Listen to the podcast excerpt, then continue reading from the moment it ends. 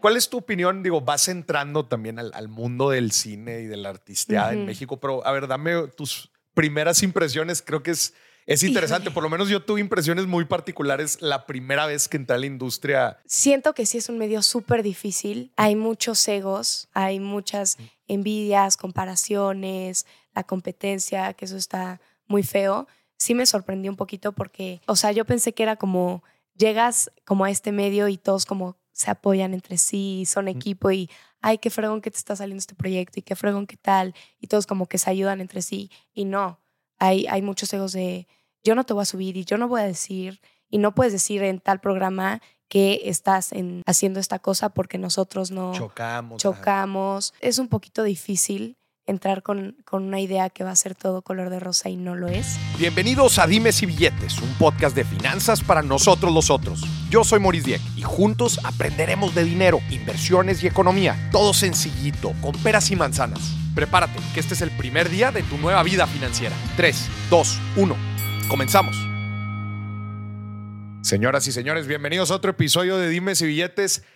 Y ahora tenemos una invitada muy especial, Sofía Carrera. ¿Cómo estás? Ay, muchas gracias. Gracias por invitarme. Muy contenta de estar aquí. ¿Tú cómo estás? Bien, también. Qué gusto que estés aquí en el programa. Oye, primero que nada, felicidades. Septiembre, un gran mes para ti. Un gran mes y estamos empezando octubre también muy bien. Gracias a Dios. Y lo que probablemente va a ser pues una carrera en ascenso. Oye, a los tienes 18 años, madre mía. Sí, empecé chiquita, la verdad. Eh, empecé con clases desde los 6. Entonces picando piedra, castings, entonces pues, ahorita tener 18 y tener proyectos. O sea, a los seis años empezaste con clases de canto. Canto, sí. O sea, siempre mi pasión y lo más fuerte que, que he sentido es la música y el canto. Empecé con clases de canto. ¿Por qué? Te dices, mi pasión desde los seis. Yo no, tengo ni idea de qué estaba pensando a los seis años. No, pues, o sea, lo que pasó es, em, lo que me marcó mucho a mí fue una película que yo, que yo vi eh, tenía tres años, la vi con mi prima, se llama El fantasma de la ópera. Gran película, gran música. Eh, y me enamoré. De hecho, empecé tomando clases de ópera por eso, porque yo vi y dije, bye princesas de Disney, mm. yo quiero ser Christine, la que canta y está en un escenario. Estuve molestando a mis papás que me metieran a clases. Es una niña que va a saber lo que quiere, es un juego. Y ya les pedí de cumpleaños que me dieran una clase de canto a los seis. De ahí no paré, empecé con guitarra, piano. Y a los nueve años em, me metí a una academia de teatro musical. Estuve de nueve a doce. Y digamos que ahí fueron las... En Puebla, ¿verdad? En Puebla, sí, porque soy poblana. Ahorita estoy viviendo acá por, el, por la temporada de teatro, que ya estoy en mamá mía. Pero en ese entonces todo era en Puebla, mis clases, mis profesores, todo poblanos. Y em, y pues de ahí yo me di cuenta que no me, o sea, sí me fascina también la actuación, pero mi fuerte y lo que más me gusta es la cantada. Entonces dejé el, la actuación, el teatro y me mm. seguí más a la música hasta que vinieron oportunidades y castings donde eran series musicales o teatro musical, también me gusta. Pues dije, ah, vamos a intentarlo, eh, me va a dar exposición, me va a dar tablas, experiencia es la que no aprendes nada, que no te dé la experiencia. ¿Qué, es más difícil? O sea, el, un performance cantado, una actuación cantada, este, o, la actuación tradicional. Me imagino que la cantada. Sí, 100%. Bueno, para mí, en lo personal, em, es que la cantada es una disciplina brutal y digamos que tienes toda la atención hacia ti en un escenario, todos te están viendo si lo haces bien, si lo haces mal, si el gallito, si la nota. Y la actuación, pues puede ser una escena con más gente, que se reparte un poco la, el foco de atención. Pero, también me imagino que la actuada solamente, pues quizás la gente puede ser un poco más crítica a ciertos aspectos de las emociones, de que cuando es cantado, que cuando es cantado, como dices, te enfocas un poco más en los tonos. En, en todo eso. Mira, yo creo que yo no, yo no le doy tanta, digamos, importancia o no soy tan perfeccionista en el tema de la actuación, por lo mismo que como que nunca tomé clases más que los tres años de, teatro musical y era más la música y el canto y el baile. Entonces yo no soy tan perfeccionista conmigo misma y no es como que yo vea las escenas y diga, ay no, aquí no me está gustando cómo lo está haciendo, las emociones. Me fijo más en lo que llevo más tiempo eh, estudiando, ensayando todo, que es el canto. El canto. Y por eso para mí se me hace más difícil. ¿Y eras buena desde el principio? O sea, puedes decir que, que dices, no, pues sí, tenía un don. Híjole. O lo fuiste desarrollando. Pues yo creo que esa pregunta va más para mi mamá. Eh, Bueno, o sea, lo bueno es que aquí en el episodio la tenemos a la señora. Ella es la que, ma, ¿tú crees que, o sea, lo- las dos o cosas sea, sí tenía un don. traía de- como una espinita por un cover? Ajá, Ah, sacaste un cover de Adele a los 12 años sí, y te descubrió el management. ajá, el management. El video eh, llegó a manos de... ¿Lo subiste a dónde? ¿A. YouTube? A YouTube, que ahorita ya me lo bajaron. Por, ah, por Por- copyright. Copyright. Sí. Pero entonces, o sea, tú, tú, digo, estabas en clase e ibas subiendo el contenido Sí, a YouTube. yo me volví mucho tiempo la niña de los covers, que subía muchísimos a Ok. Insta, a ¿Hace YouTube. digo, te- sí, fue como fue como hace tres años eso. hace tres, o sea, antes de pandemia. antes de pandemia yo estaba como muy enfocada y pensaba que para volverme viral Mm. Tenía que ser como covers y darme a conocer con covers covers Ya. que me y en que YouTube, me vieran o sea, en y en YouTube hace tres años. Digo, es que justo hemos grabado algunos episodios ahorita en donde hemos hablado de la evolución de las redes sociales. Hace tres años, digo, hace tre- en- en- justo en pandemia estaba empezando el fenómeno de TikTok, que yo te preguntaría ahorita, o sea, si fueras empezando, ¿subirías covers en YouTube? no ahorita ya no. ¿Harías videos cortos en TikTok? me imagino? claro sí con 15 minutos 15 minutos 15, 15 segundos, de- segundos. De, tu canción con un trend y, y que se empieza a viralizar y hashtags y Eso todo. es una recomendación que le hace a la gente que va Sí. empezando. ¿Quieren alcance? TikTok. 15 segundos, 30 segundos en TikTok sí con covers. con covers o tus propias canciones, eh, meter ahí un trend que quieras hacer, como, ay, cuando le dices al amigo de tu amiga tal y pones el pedacito de tu canción para que empiece a ver esa interacción y se puedan identificar con partes de la canción. Ok, qué interesante. ¿Y ento- a, a los cuántos años te descubre el management? A los 12, 12. Sí, o sea, hay- llevas seis años trabajando con el management. 6 años. Y a ver, ¿qué, Mm. o sea, ¿qué cambia cuando entras ya con un management? La verdad, en mi caso no cambió mucho. Eh, yo era, pues estaba muy chiquita, sigo estando muy chiquita, pero eh, pues no querían lanzarme y que al ojo público eh, se viera la, la diferencia de primero la niña, después la adolescente y después pasa a ser adulta. Ok. O sea, que no se viera como el, la transición, etapas. las etapas. O sea, querían que yo, me lo dijeron desde el principio, a ti te vamos a lanzar hasta que ya tengas 18. Nada más ahorita como que te queremos tener aquí para que no... Exacto, congelarme para que no te vayan a agarrar. Ahorita eh, aprende lo que puedas aprender, enriquecete en todas las áreas, haz castings, haz lo que tú quieras hacer, pero por parte de nosotros hasta los 18 para que ya podamos tener una imagen muy clara de, de tu personaje que, que queremos dar. Y me imagino que te hicieron como un plan de, plan de desarrollo, eh, de Sí. clases, no sé, clases, este, castings, justo lo que estás platicando. Mira, al principio era más, me organizaron unos photoshoots como para tener eh, como material para enseñar a Para el portafolio. campañas o algo que quisieran, comerciales o lo que sea. Los castings vinieron hace dos años que Chantal, que es la mejor de este mundo, es Digo, la que- especialmente porque nos está, está aquí viendo. también. Está aquí en Viene el mi mamá y Chantal, que es mi personal. Eh, ella consiguió eh, un casting porque un chavo que también está en Westwood, bueno, Román de Matiz, hizo una película con Román de ella Matiz. Y le dijo, ay, mira, este, a la directora de castings, mira, también tengo esta niña, si tienes algún casting que, que le puedas dar. Y ahí so- eh, este, salió Sobreviviendo mis 15, Ya. que es la peli que acaba de salir. Salió en septiembre de 2023, o sea, y salió la hace grabamos dos meses. en 2021, en acabando En el pandemia. 2021 Sí. la grabaron. ¿Por qué Sí. tardó tanto? Pues no sé, yo creo que habían muchos... Como que se el, o el mercado por el- la pandemia como que se, se Yo, movió mucho. yo creo, y en pandemia eh, pasó algo eh, que se, se atrofió la, la industria, porque ¿verdad? eran demasiados proyectos, demasiado material, demasiado todo. Entonces, pues ir sacando uno por uno, todos los proyectos y los lanzamientos se van retrasando porque hay demasiado material. Entonces yo creo que también por ahí va el que se haya tardado un poco el lanzamiento y haya salido hasta ahorita. Pero pues ahí empezó el- lo de los castings, quedé en sobreviviendo mis 15. eh, la manager de una, de una chava que sale en Sobreviviendo mis 15 eh, tenía como castings para series de Disney. Entonces yo me puse en contacto con ella. Llegó el casting de STM, Sé tú misma, que ahorita hoy sale en Disney Plus. Me quedé. Hoy sale. Hoy sal- o sea, ya salió, acaba de salir hace O tres sea, horas. Acaba de salir Sí. en tres horas. Qué chingón. Sí, entonces fue como una cadenita que gracias a Chantal, eh, mi personal, empezaron como, como varias oportunidades y gracias a como al currículum que tenía que, bueno, es chiquito, pero eh, la película y, y haber grabado seis, siete meses en Argentina, la serie musical, eh, me pudieron aceptar en el teatro, ahorita en Mamma Mía, porque pues yo no tengo ninguna... La serie, perdón que te interrumpa, la Sí, serie musical de la de Disney.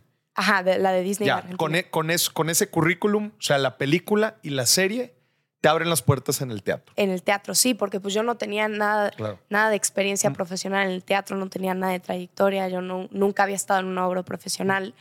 Entonces, el decir, ya he estado en una película y siete meses en una serie de Disney en Argentina, que es, digamos que es un punto muy importante, Disney Argentina ha sido, bueno, ahorita ya empezó México, pero en Disney Latinoamérica es un punto muy fuerte. Muy fuerte, Argentina. ¿verdad? Como que sacan muchas Violeta, series. Soy Luna, Sí, sí, sí. todas esas, que fue con el mismo director, misma producción, mismo todo. Entonces, justo por eso dijeron, bueno, vente a hacer el casting, no importa que no hayas hecho obras profesionales, te vamos a escuchar.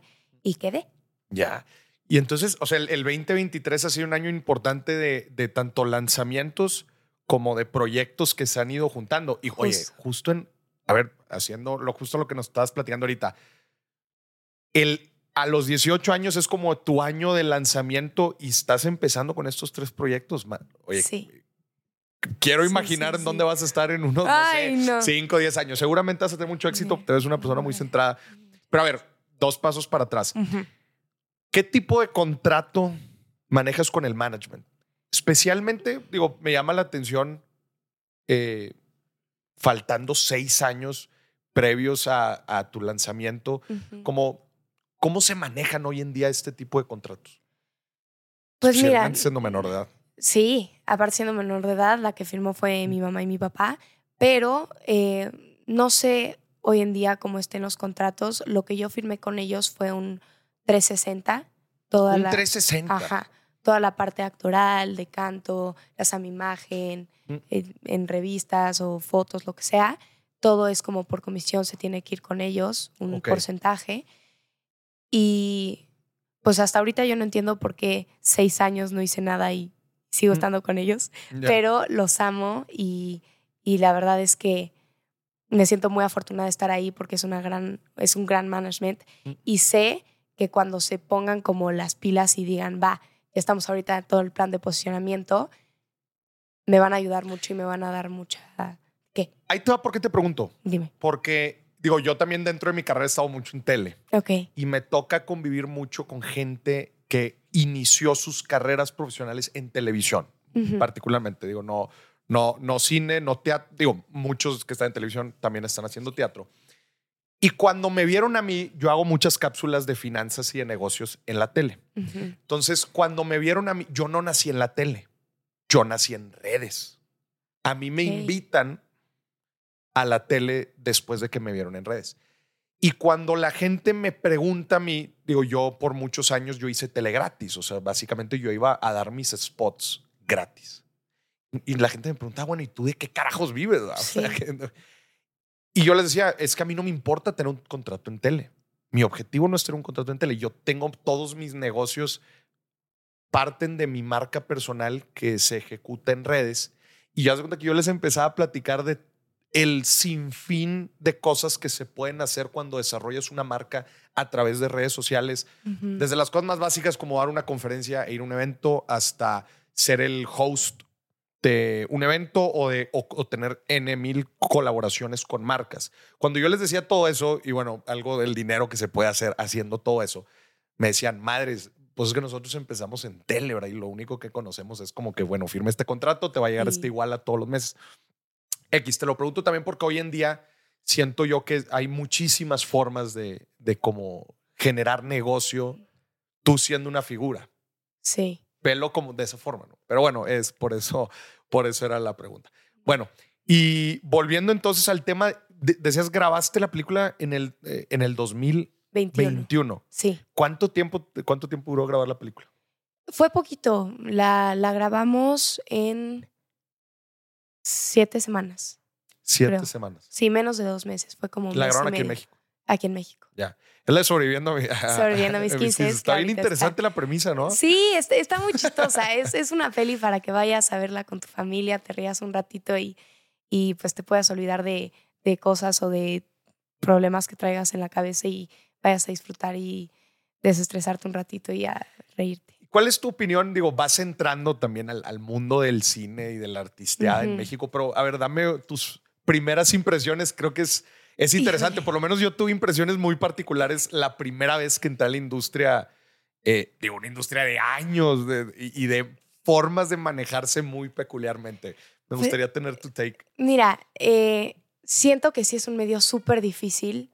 Hay muchos egos, hay muchas envidias, comparaciones, la competencia, que eso está muy feo. Sí me sorprendió un poquito porque, pues yo no pensé, o sea, yo pensé que era como, llegas como a este medio y todos como se apoyan entre sí, son equipo y, ay, qué fregón que te está saliendo este proyecto y qué fregón que tal, y todos como que se ayudan entre sí. Y no, hay, hay muchos egos de, yo no te voy a subir y yo no voy a decir, y no puedes decir en tal programa que estás en, haciendo esta cosa porque nosotros no Chocamos. chocamos. Entonces es, es un poquito difícil entrar con, con una idea que va a ser todo color de rosa y no lo es. Ujú. Pero también eh, me ha ayudado un poquito a desarrollar un poquito de carácter. Sí. Y sí, por- porque puedes ser linda, pero tampoco te pueden ver la cara Claro. que es dos cosas diferentes. Tienes que tener colmillo, tienes que, estoy muy chiquita, pero lo estoy generando. Tienes que, que saber por dónde te están diciendo las cosas, las indirectas que te están tirando, porque a veces te pueden decir cosas eh, feas, como por debajo del agua y, y ay, qué fea estás, o lo que sea. Mm. Y tú no lo ves así porque no estás entendiendo las intenciones que tienen las demás personas. Ya. Siempre ven como por su propio beneficio. ¿Qué, qué opinas tú de la frase? eh, porque yo me acuerdo cuando, cuando entré, mis primeras est- eh, estancias aquí en, en televisión me decían, Ujú. yo, ve- yo era como que muy, muy tratar de ser buena onda con todos, ¿verdad? Ujú. Y con todos me refería desde la gente de staff hasta mis compañeros en el programa. O sea, siempre tratas de ser buena onda, digo, porque en general ese era mi carácter. Y luego me acuerdo que una persona me dijo, oye, yo veo que eh, como que siempre dices que sí a todo, como que eres, te tra- tratas de ir mucho con la corriente. Y me dijo, ten cuidado con eso porque luego se pueden aprovechar de ti. Sí. Y luego lo entendí unos meses después a qué se referían. No. Sí, o sea, como que si te empiezas a dejar, como que yo era de que sí, muy, muy ligero en, Sí. en las cosas, me pedían algo, lo hacía, de repente me citaban a unas deshoras y decían, no pasa nada, hombre, vamos a darle. O sea, como que yo era muy echado para adelante y me advirtieron, ten cuidado cuando eres muy echado para adelante porque como dicen, les das la mano Y te y te agarran, el pie. ¿Qué opinas en general de esto? Siento que es muy real. Tienes que tú poner tus límites. Porque una cosa es la entrega y la dedicación y, y no es que es chamba y yo vivo para esto y voy a hacer todo lo que pueda, pero otra cosa es, como dices, que ya te vean la cara, que pues sí, que se aprovechen de ti, que estés trabajando de más, que se pasen de horas, que no te lo estén eh, pagando como se supone que te lo tienen que pagar. Entonces ahí viene un poco como el, el lo que te coachea el, el management, Mm. que es como, no, a ver, aquí tú lo quieres hacer, pero no es bueno para ti, Mm. porque eh, no te están pagando bien, no te van a hacer esto. O sea, te tienes que poner primero a ti como persona antes de como artista o como en el trabajo, como una persona que trabaja. Siempre primero siento que tienes que ver por ti, que yo también lo aprendí a la mala, Mm. porque a todo que sí, obvio, y quieren el cover y quieren el no sé qué, y a todo lo hacía, a todo quería, porque para mí era, si digo un no, Mm. Ya no me van a volver a decir Sí, claro. algo. O sea, era como un miedo de qué pasa si yo pongo un límite o un, o un stop y ya no vengan más cosas. Especialmente cuando vas empezando. O sea, siento yo que cuando vas empezando siempre tienes que dar de más, independientemente de lo que te pidan, como para decir, pues estoy tratando de poner aquí mi bandera y, y hacerme notar.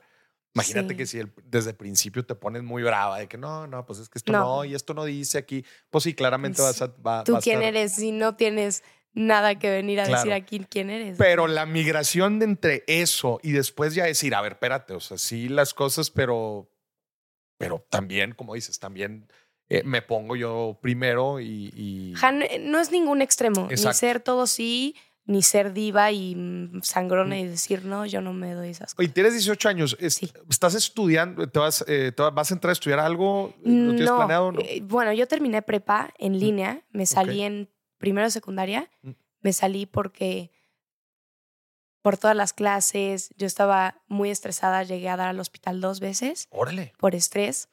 Entonces mis papás y yo tomamos la decisión de que yo siguiera estudiando en mi casa, Mm. que le diera más prioridad a lo que quería hacer. Porque de además mi vida. estabas con las, o sea, con las clases de, Sí, de, de canto. y tenía clases de canto, de baile, de piano, de guitarra, eh, tomé de clases de inglés, para, ya sabes, Ya. Tratar de prepararte en todo para estar preparada cuando llegue la oportunidad. Eh, entonces llegó, llegó un momento que ya no pude más. Mis papás me dijeron, bueno, salte del colegio, sigues estudiando en línea. Obviamente perdí mucha, pues muchas relaciones sociales, no tengo mucha vida social, pero me ayudó a enfocarme y a darle la prioridad que quería a la música. Entonces ya estudié hasta prepa, terminé prepa en línea y ahorita justo siempre me han preguntado, oye, vas a entrar a la uni, ¿qué quieres estudiar?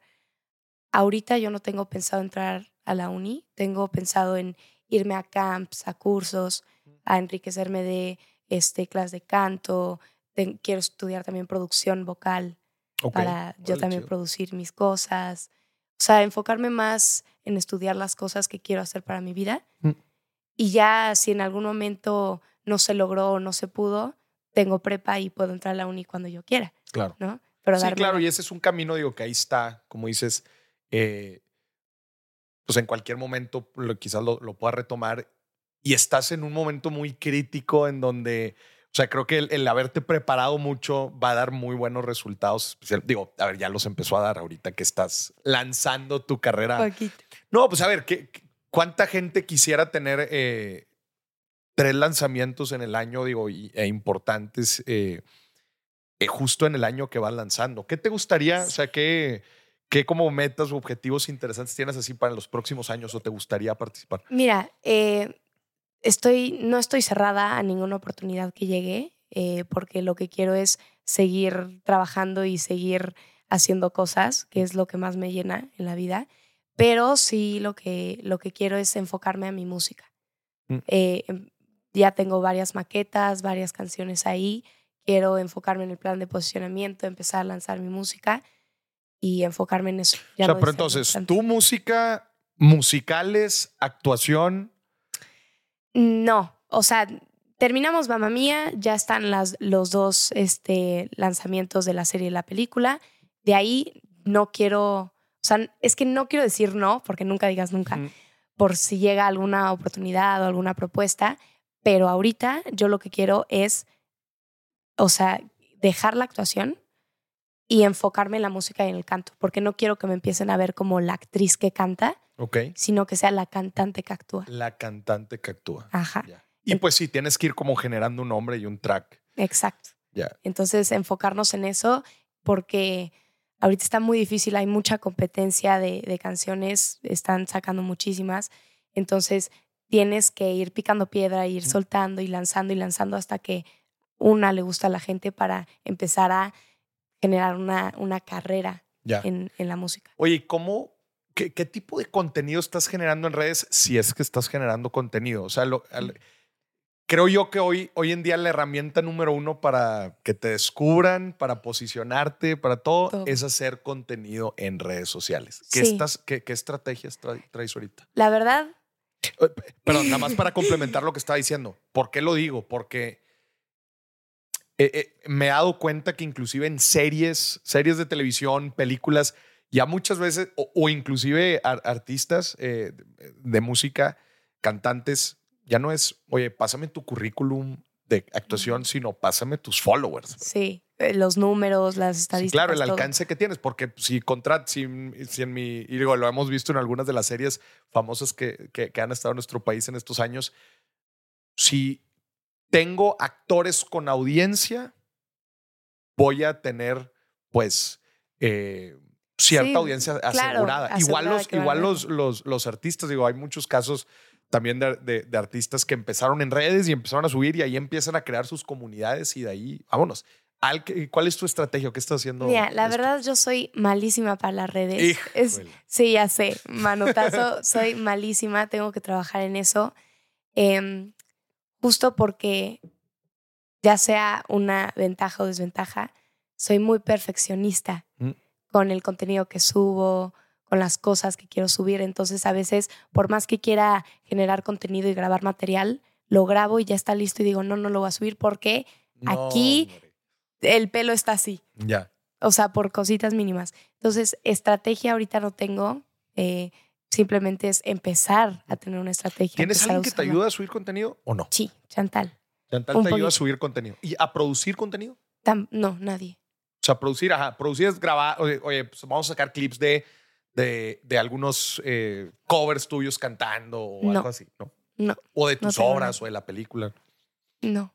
Ay, sería muy bueno que me fueran a grabar la obra y pueden sí, claro, cositas. si estuviera fregón. Mira, ya me estás dando tips. Es de- que sí, o sea, a ver, eh, la herramienta que tenemos hoy en día, que son las redes sociales, que cualquier persona con un celular y un buen clip, lo pueden ver millones de personas en, en un instante. Sí, Yo he visto gente que en cuestión de dos años, tres años, han llegado a amasar una audiencia gigante y eran de nada Ah, a millones de personas.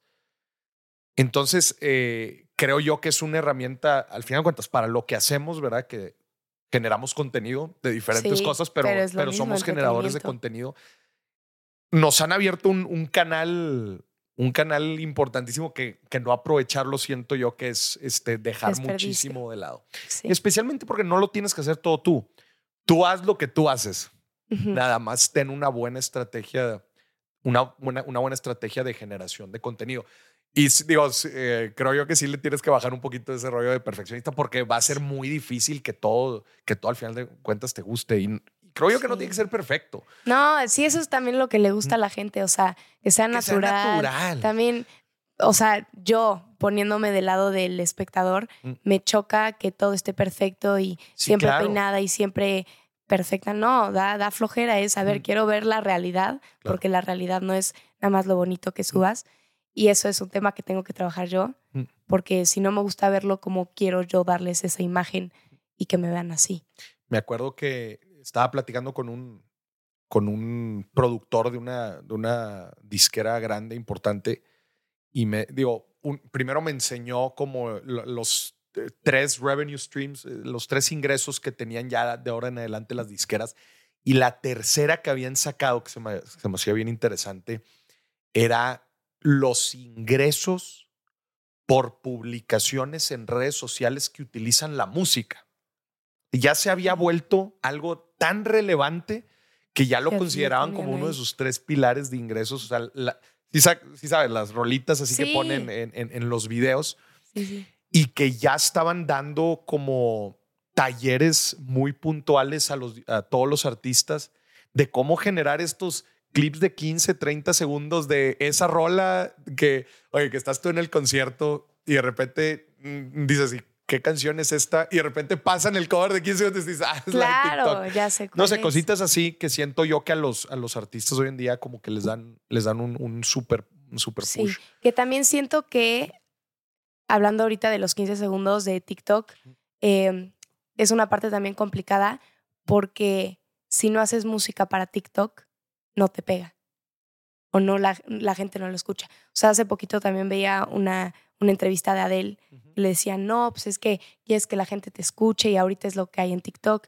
Y Adele decía, a ver, pero ¿quién está haciendo la música para fuera de TikTok? Que no sean los 15 segundos, que no sean como las mismas canciones que ves cuando estás en tu For You page. Yo quiero hacer eso por aparte. O sea, la gente que no, que no está en TikTok, que no está como muy empapada en, en todo esto de las redes sociales, que es un, un mercado también fuerte, no tan grande como por lo que se está viviendo ahorita, que todo el mundo está en redes, pero también hay un mercado que está de lado, que no está tan en redes sociales, que lo están dejando a un lado. Claro, o sea, sí, sí creo que es un punto importante, pero el problema es, o sea, si tienes estos dos grupos, los que están en redes y los que no, obviamente tu música tiene que llegar a los dos, pero la facilidad con la que puedes llegar a este, pues es claramente mucho más fácil, más ¿verdad? fácil. Que llegar a, estos, a estos que probablemente, pues no sé, quizás otros medios tradicionales te puedan ayudar. Digo, al final Claro. de cuentas, tú sabes, este Claro. negocio es de diversificar y de tratar de hacer la sí. mayor cantidad de cosas. Eso es, por ejemplo, lo que, lo que siento yo que a marcas muy bien posicionadas, o- ojo, no solamente en la parte de la artisteada, sino en general marcas personales les ha ayudado mucho como a hacer contenido en diferentes plataformas, en radio, en televisión, en redes, en, en podcast, eh, porque tienes como audiencias cautivas en diferentes lugares y es como le haces para llegar a cada uno de ellos. Quizás tu Totalmente. rola completa se la van a escuchar en el radio, pero los 15 segundos, Segundos que pegan los van a escuchar en TikTok, no sé, por Sí. algún ejemplo. Oye, y dentro de, tu- de- dentro de, de- de los años que tienes, este, pues desde que empezaste a- a- a- con clases y todo este rollo, dime algo que, alguna situación que hayas dicho, híjole, estuvo, fue un, fue un obstáculo importante, fue algo, algo que, que, que- que tuve que, que cruzar y que me costó, pero que pude salir adelante. Pues sí, eh, fue el bullying, todo el bullying que me Sí. hicieron. Para empezar, yo era muy gordita de chiquita, muy, muy gordita. Entonces, de ahí ya me hacían bullying por el ser gordita y todo eso. Empecé a bajar de peso y regresó el bullying porque, ay, que el artista que ahora canta, que no iba a fiestas porque estaba grabando mis covers. O, no, es que yo me tengo que levantar temprano mañana porque voy a grabar no sé qué cosa. Ay, todo el bullying de, ay, ¿quién se cree? Ya es la artistita la que canta. Entonces, eso fue muy difícil. Sí llegué a un punto donde dije, ¿y si mejor no me dedico a esto? Hasta que mm, justo vino Justin Bieber a la Ciudad de México, fui a su concierto, lo vi e inmediatamente fue de, no, no, a ver, mm, no me importan todas las críticas y todo lo que me estén diciendo, quiero estar ahí arriba y sentir lo que él está sintiendo ahorita. O sea, sí podrías decir que el concierto de Justin Bieber fue un parteaguas importante Sí. en tu carrera. Sí, fue, fue una decisión en la que yo tomé que dije, no me importa lo que digan, lo que me critiquen, voy a hacer lo que yo quiera. Y estuvo bueno el concierto Sí, bueni- bueno, Oye, yo no fui Increíble. Monterrey, pero dijeron que estuvo malísimo. que el No, compadre llegó, pero- subió, este habló y se fue a la chica. pero no, pero esto fue, Es- En- eh, estos ul- no, no fue Ah, en esta gira, no fue en fue en la gira. pasada. Porque esta gira me dijeron que estuvo pésima. No, No, lo sé. vi. No, lo, vi. viste. Ah, pero bueno. la pasada estuvo padrísima. Obviamente hacía mucho playback, pero con tenerlo ahí ya estabas ganando. O sea, que te envolvió todo el, el sí, show. en todo el show y los bailarines y ver como la energía y, y, y cómo él la mueve la energía y tiene el poder de hacer que griten y que guarden silencio y que él esté cantando. O sea, el tener el control de, de mucha gente y poder llegar a mucha gente, dije, wow, está increíble. Y pues sí, desde ahí yo dije, no, no, ya, Ya. ninguna duda más. ¿Quién, qué, qué artista ahorita como que ves así como modelo a seguir? Musicalmente hablando, eh, Dua Lipa Mm. eh, es como por el rollo que, que yo me quiero ir, obviamente en, en español o spanglish, pero toda esa vibe dance pop, eh, medio funk, electrónica, me encanta.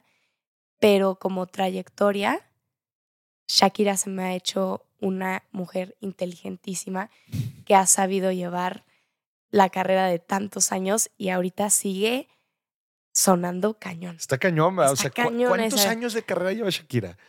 empezó a los 10, bueno, a los 17 salió con su primera canción, ahorita que tendrá 47. lleva ¿Qué será? Unos 30 Un- años de unos carrera. 30 años Y fácil. 30 años, pues, de relevancia. O sea, porque, Sí, porque es escuchada y no es como Sí. altos y bajos, sino eso es muy importante. No ha hecho una carrera, no solo un hit Mm. eh, que subes como espuma, te bajas y no, y no vuelves, no vuelves a escuchar de ese artista. O sea, ha sabido llevar perfectamente la carrera y que sean varios hits, no solo uno y ¿Qué, bajar. qué elementos crees tú que son importantes como para en verdad construir una carrera y no ser un one hit wonder? Porque eso es bien importante también, justo de lo que estamos hablando de redes. A ver, hoy en día cualquier persona puede tener un video de un millón de vistas, pero eso no significa que pueda hacerlo de forma constante y no nada más de forma constante, sino que en verdad pueda construir una carrera que, pues no sé, que le aporte valor a su audiencia y sostenida en el tiempo. Shakira creo que lo ha hecho bien, se ha metido en varias polémicas en los últimos años. Que luego ya no, ya no sabes si es parte de todo el show. O es un plan de marketing. Sí, ellas, van a cenar con Piqué y se ríen juntos. sí, seguro. ¿Qué opinas tú? O sea, ¿cuáles son esos fundamentos para en verdad construir una carrera y no ser alguien de moda? Porque creo que artistas y actores de moda tenemos muchos. Sí, el, o sea, la nueva, la nueva cosa, la nueva ola que viene, que son los artistas de plástico, que son los que nomás eh, hacen una canción o un proyecto y de ahí no se vuelve a hablar de ellos. Siento que desde el principio tú tienes que tener la mentalidad de que no estás haciendo esto para ser famosa. O sea, lo que tienes que buscar no es fama, sino es que la gente se identifique contigo, que, que le guste tu contenido. Y obviamente, si eso viene acompañado, acompañado de fama, porque son más personas las que te escuchan, está buenísimo, pero no tener la mentalidad de que me pega una canción en TikTok, o sea, de decir, mira, este beat está buenísimo y en TikTok y listo. O sea, tratar de hacer música buena, o sea, que no sea como desechable que le estás escuchando. Lo que pasó con Luis Fonsi despacito, que se escuchó tanto y fue un hit increíble y Luis Fonsi ya puede vivir pero no, no te llena ninguna arena. Pero, pero no te llena ninguna arena y, la gente que, que va a su concierto dice, es que no me sé ninguna canción más que despacito. Entonces yo creo que es más como la mentalidad y la estrategia que vayas usando en tus canciones, las polémicas que te vayas metiendo, porque obviamente es un muy buen plan de marketing, las polémicas y los chismes y, y los chips de, ay, estoy andando con tal o ya corté, es muy bueno, pero también no enfocarte en eso porque si no, ya no te estás valiendo como artista o por tu música, mm. sino por polémicas y por chismes. Ya. Que también, pues, no, no le da. Yo, sí, e, ese tema es súper interesante también en el mundo de las redes, como todas las, las polémicas y la, y la se mejor palabra, las... Eh, sí, como las historias que, que, se van creando alrededor de tu personaje, pero hay una, hay una línea bien delgada, ¿verdad? Entre, entre perder credibilidad, entre... Eh, no sé, hasta quedar cancelado, ¿verdad? Creo que hoy, en día ya, tienes que tener cuidado. Tienes que tener cuidado de todo. De todo. Eh, pero mencionaste algo bien interesante, la, la parte de los artistas de, de, plástico y el hecho de, a ver, tendencias de música, pues van y vienen. Hay cosas que están de moda. Ahorita están que el, regional, el regional. El regional ¿Canta regional? No, cañón. He hecho covers. ahí va, ahí va. he hecho covers. ¿Has, hecho covers de música regional? Sí, he hecho covers de música ¿Quién? regional. ¿Peso Pluma, Natanael? No, no, Peso Pluma, la verdad, no, no, no. lo, no lo he hecho. Pero hice de Ángel Aguilar, muchas cosas que está increíble esa mujer. Pero justo quiero componer algo, pues como es tendencia y se está escuchando mucho, que sea parte de mi esencia, que es como dance pop, con un poquito mezclado de regional. O sea, ir incrementando esas, o sea, ir como poniéndole a tu, a tu esencia lo que está de moda, pero sin perder lo tuyo. Pero entonces sí estás a favor de eso, porque hay muy, eh, eh, eh, todo ese tema es, es muy polémico, porque hay artistas que creen, hay varios ejemplos de artistas que tenían un tipo de música, luego, ¿sabes qué? Pues vámonos tantito al reggaetón. ah, bueno, vámonos al reggaetón o vámonos a lo pop y, y hay una gran audiencia que dice, no, esto, ¿sabes qué? Estos güeyes no, ya no son ellos. Ajá, se achafaron, nos hicieron muy comerciales y, y, está esta pelea eterna entre lo comercial, que termina siendo lo, lo, que está de moda, y la esencia o el arte. Mira, ¿Tú, por yo, cuál te inclinas? Yo estoy a favor de que los artistas vayan modernizándose y que vayan eh, aumentando cosas en su sonido y vayan cambiando, siempre y cuando no pierdan su esencia. O sea, no es como, ay, este, ahorita está todo lo que da el regional, voy a cantar puro regional y me voy a seguir con el regional. O como pasó con reggaetón, que muchos eran poperos y salieron con reggaetón.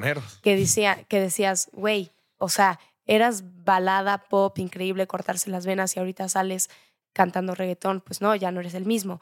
Pero siento que es es complicado, pero es muy interesante que hagas como una mezcla para que, o sea, los que, los que te están escuchando no sientas que ya cambiaste, pero que sí te estás em, actualizando, actualizando en, en, lo que está pasando en todo el movimiento, en todas las tendencias, porque si no, no vas a pasar de ser como un clásico, un básico que, que a mucha gente le puede llegar a dar flojera cuando no le entras a las cosas que está de moda. Es como, ah, es lo mismo de siempre.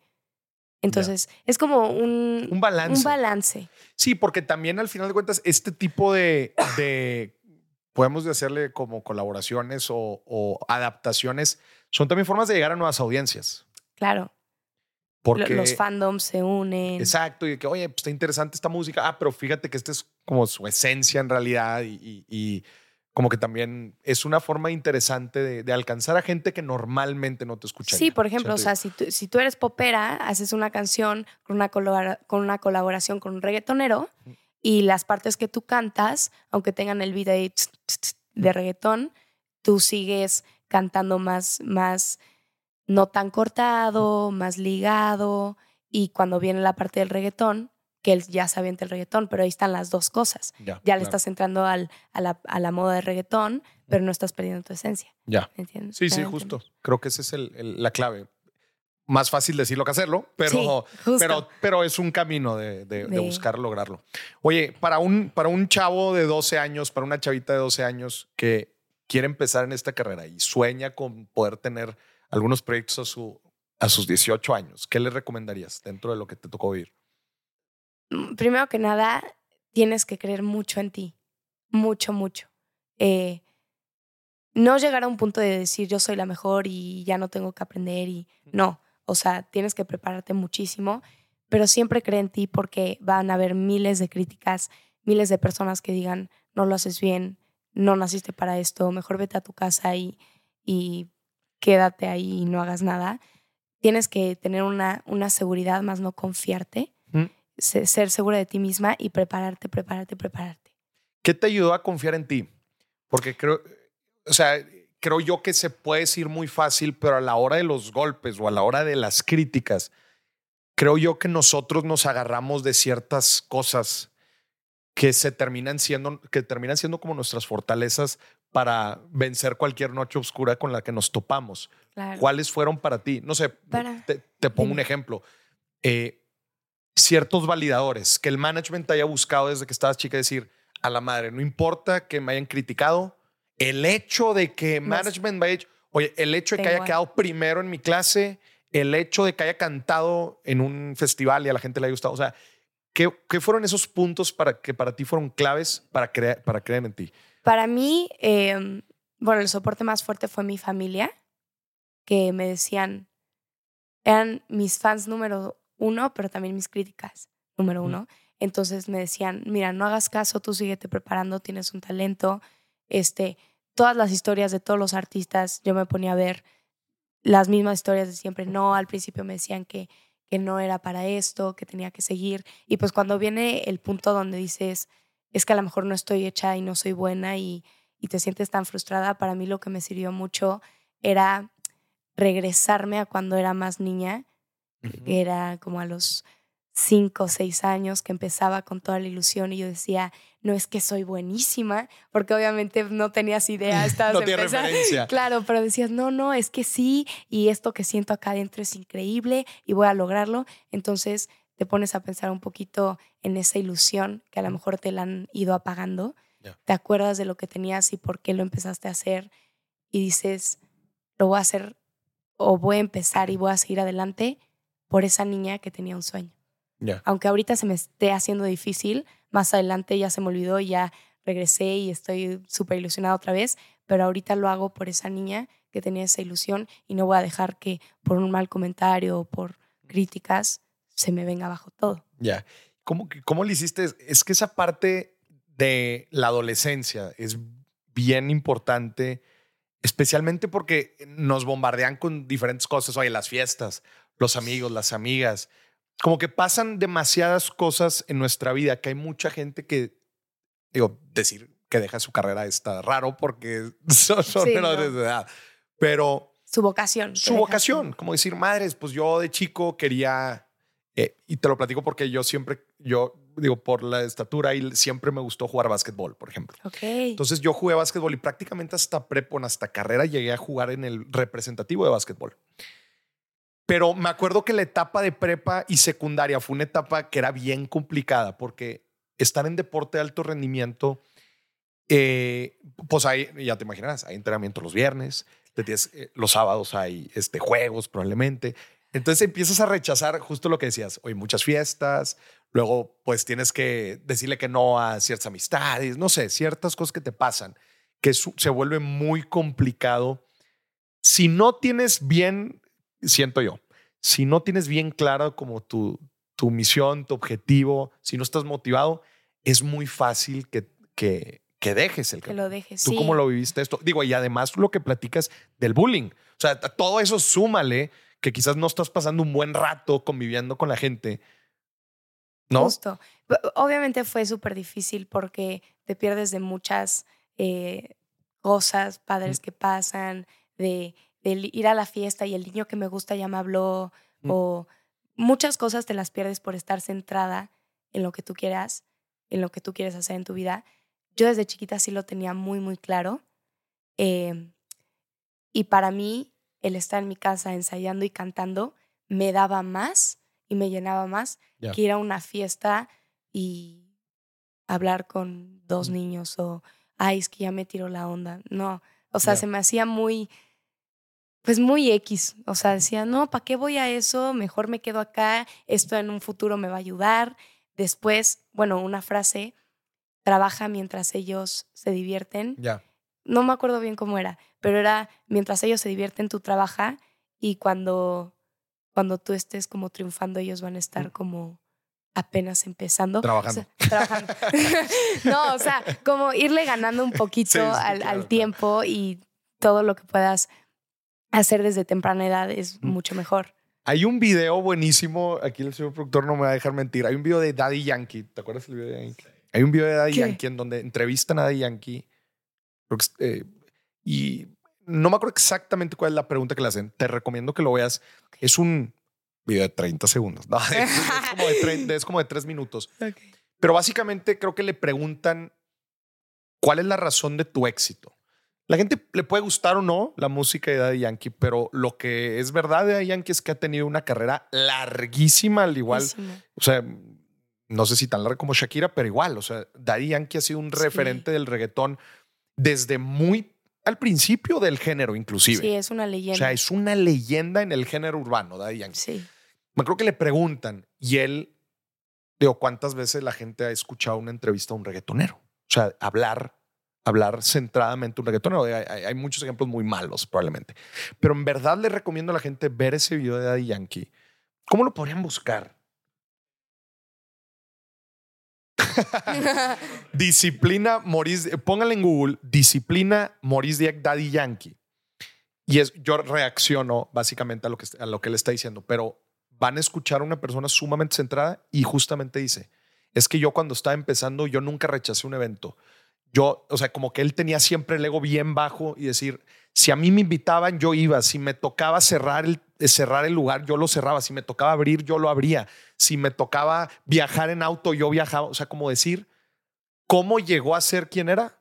Dice, yo hice las cosas que la gente no quería hacer cuando va creciendo en su camino. Yo sé que esto se contrapone un poco con lo que estábamos diciendo al principio, pero en verdad vean el video. Creo que vale la pena decir la mentalidad con la que este compadre puso y se volvió referente de un género que iba naciendo. En verdad lo, lo, vi y dije, a la madre. Lo voy a ver. Lo primero que dije fue, no es casualidad quién es este güey. No, nada es casualidad. No es casualidad, o sea, el trabajo. Y tiene referencia con lo que estabas diciendo tú de, ah, porque creo que dice él, mientras todos dormían, yo estaba trabajando, yo estaba practicando, yo le estaba abriendo, si me decían, oye, vente a abrirle a no sé qué artista, yo iba porque sabía que no me conocían y me tenían que conocer. No, no, no, no, es un video en verdad increíble. Te iba a preguntar también, siempre dices que, tienes el, que tuviste el apoyo en tu casa. ¿Vienes de familia de artistas? No, nadie. Nadie, es de familia de artistas. De hecho, eh, fue muy difícil que, o sea, mi papá y mi mamá y mi hermano mm. son un amor, siempre me han apoyado, vamos a hacer lo que tú quieras, pero mis abuelos, mis tíos, eh, pues estaban con un poco el tabú de cómo te vas a dedicar a la artisteada, y es que no, y es que tú tienes que estudiar y ser niña, niña bien, y tienes que casarte, tener hijos y, y ser ama de casa y todo. Tus perfecto. abuelos. Mis abuelos, Y- mis tíos, o sea, los hermanos de mi mamá, Pero tus papás no. pero mis papás no, porque mi mamá quería ser actriz. Ah, Quería- miren nomás, señora. es que la señora está aquí en el programa. Aquí oiga. anda. Aquí ya la ventanearon. Sí, Ella quería ser actriz. Siempre le da pena. Me dice, no digas eso, pero yo siempre lo digo. Eh, mi mamá quería ser actriz y mis Ah. abuelos no la dejaron. Ah, Entonces, un, por lo mismo que tú no te vas a dedicar a eso y eso no es una buena carrera y todos terminan mal y en las drogas y en el alcohol y te pierdes y no, no, no, eso no es de Dios. Mm. Entonces, es un poco lo que intentaron hacer conmigo mis abuelos, pero mi mamá... Pero al- ya había alguien de, de por Claro. medio. ya había alguien de por medio que dijo, a mí no me dejaron, no va, no va a pasar lo mismo con mi hija, yo sí la voy a apoyar. Y voy a estar con ella todo el día, 24/7. Mi mamá es mi sombra, es mi mejor amiga, mi hermana, mi mamá, mi todo. Me acompaña todo, justo porque me está cuidando que no vaya a pasar nada feo, Ya. porque sí tienes que andar con cuidado, pero siempre apoyándome y... En estos seis años la ha seguido, señora. No, desde los seis seis, años. años Ah, desde los seis Sí, años. Desde los seis me acompañaba a mis clases. Yo, bueno, soy una persona muy apegada a mi mamá. Mm. Entonces yo me ponía a llorar si mi mamá me dejaba sola en las clases. Y me decía, bueno, es que si no te gusta, te saco. Mm. Entonces yo lloraba más, ¿no? Es que si quiero, pero quiero que tú vayas a la clase y tú te sientes. Y estés ahí conmigo. Súper egoísta la niña. de- En el vidrio, Mm. este, mi mamá, porque era como mi, mi zona segura. Claro. Entonces yo creo que traía un- un- una cosa ahí de, pues, traumas del bullying, no sé, que, que era una niña muy insegura y no me gustaba estar sola y mi mamá era mi lugar seguro. Entonces a todo me acompañaba, aunque ella no hiciera nada, estaba sentadita ahí. Qué, qué interesante y la felicito, digo, aquí Sí. está la mamá en, en el episodio, porque te voy a decir algo, muchas veces pasa todo lo contrario.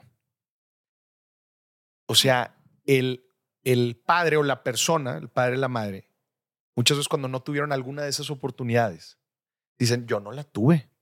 O sea, Ay, ¿por qué la tienes que tener tú? Digo, es algo... eh, Qué feo. Sí, pero sucede Pero mucho. pasa, sí. Qué, qué fregón, ¿verdad? Que, que, que tu mamá en este caso dijo, no, yo no lo tuve, pero tú sí lo vas a tener y te voy a apoyar y te voy a, la neta, felicidades, qué chido, Sí. este, qué fregón.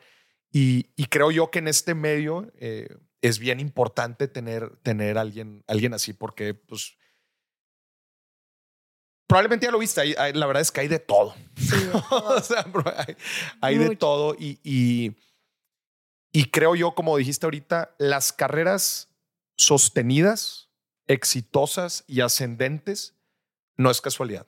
no. No es casualidad. O sea, creo que hay mucha gente que puede tener eh, un one hit wonder, hay gente que puede tener una película exitosa, una obra exitosa, una serie exitosa, pero el tener muchas y en verdad construir una carrera, otra vez no un, No, no un un hit. hit, sino construir una, una carrera de largo plazo conlleva muchas cosas que solo se construyen si, lo, si haces las cosas bien desde el principio. desde el principio y desde cómo lo pienses. Ya.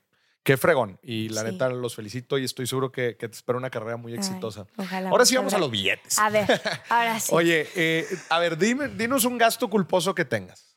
Tengo muchos, Ufa. pero Normalmente me dicen, no, no tengo ninguno. Bueno, yo los sí zapatos. tengo. Tú sí tienes. Yo sí tengo, A ver, sí. Me, me encanta la moda, me encanta la ropa, los accesorios, todo. Eh, y pues, eh, ah, bueno, no, no es un gusto culposo, eso no es un gusto culposo, sí. Perdón, gasto culposo. Ah, gasto culposo.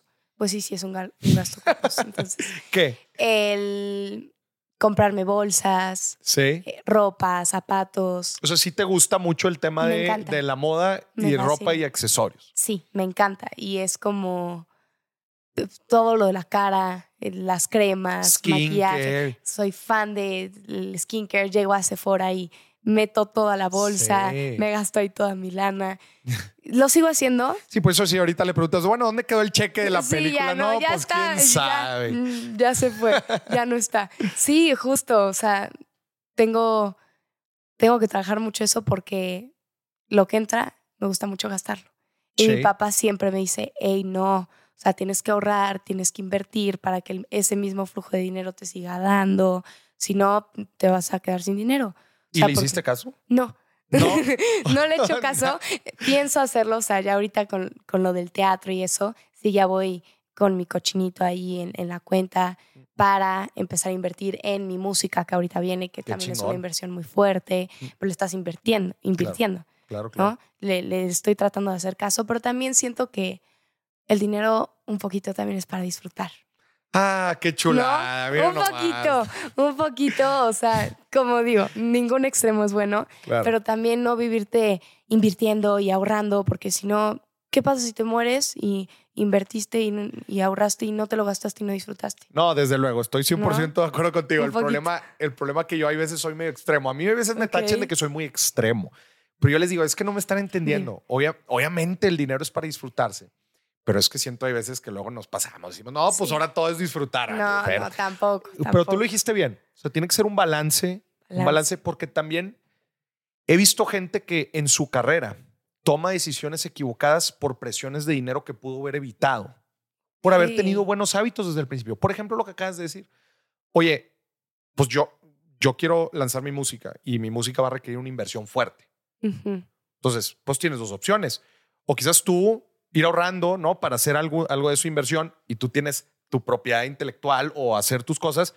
Y otra opción es, no, pues es que no tenía dinero y, bueno, o, quería hacer un show, por ejemplo, los pero les pasa mucho. Pues yo quiero hacer un show, tienes dinero, no, o te asocias con alguien, pero te asocias con la persona equivocada. O sea, en general hay, hay muchas decisiones que si tú tienes la solvencia económica o tienes el hábito de siempre tener un ahorro por si, las, por si las moscas o saber invertir dentro de tus proyectos, te van a permitir a ti ser mucho más flexible y dinámica para que, para que puedas direccionar tu carrera hacia donde quieres. Claro. Otro ejemplo tan sencillo, contratar a un productor que te genere contenido. No, Amor, no lo, no lo puedo contratar porque no tengo dinero.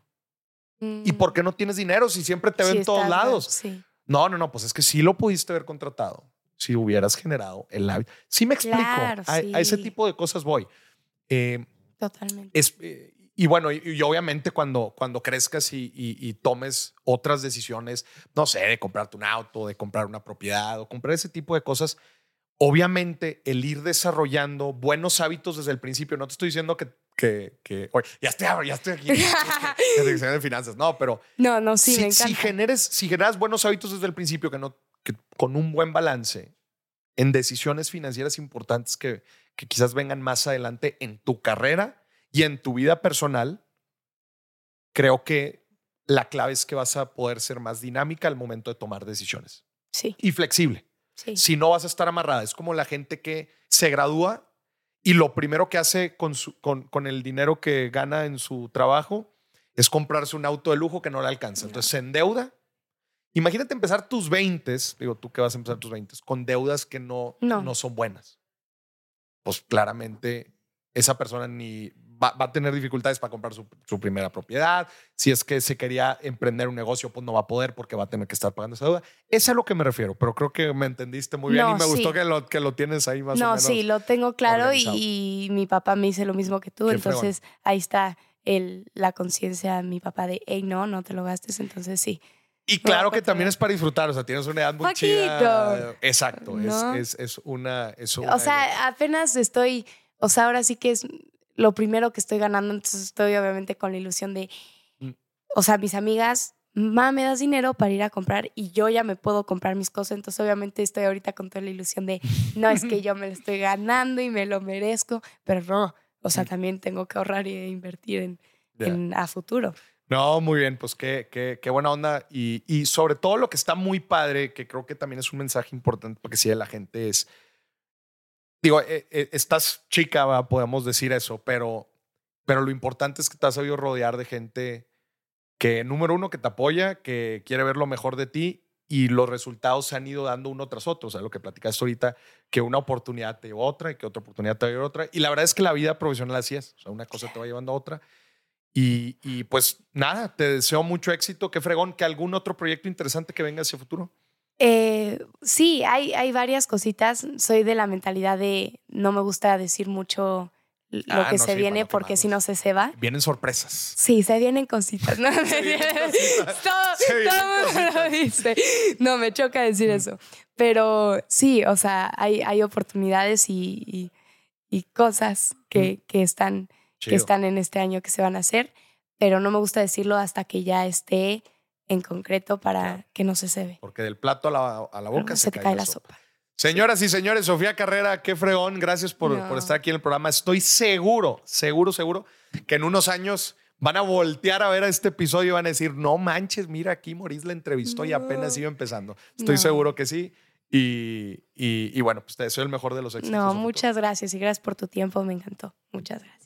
Y esto fue, gente, otro episodio de Dime si Billetes. Hasta la próxima. Bye bye.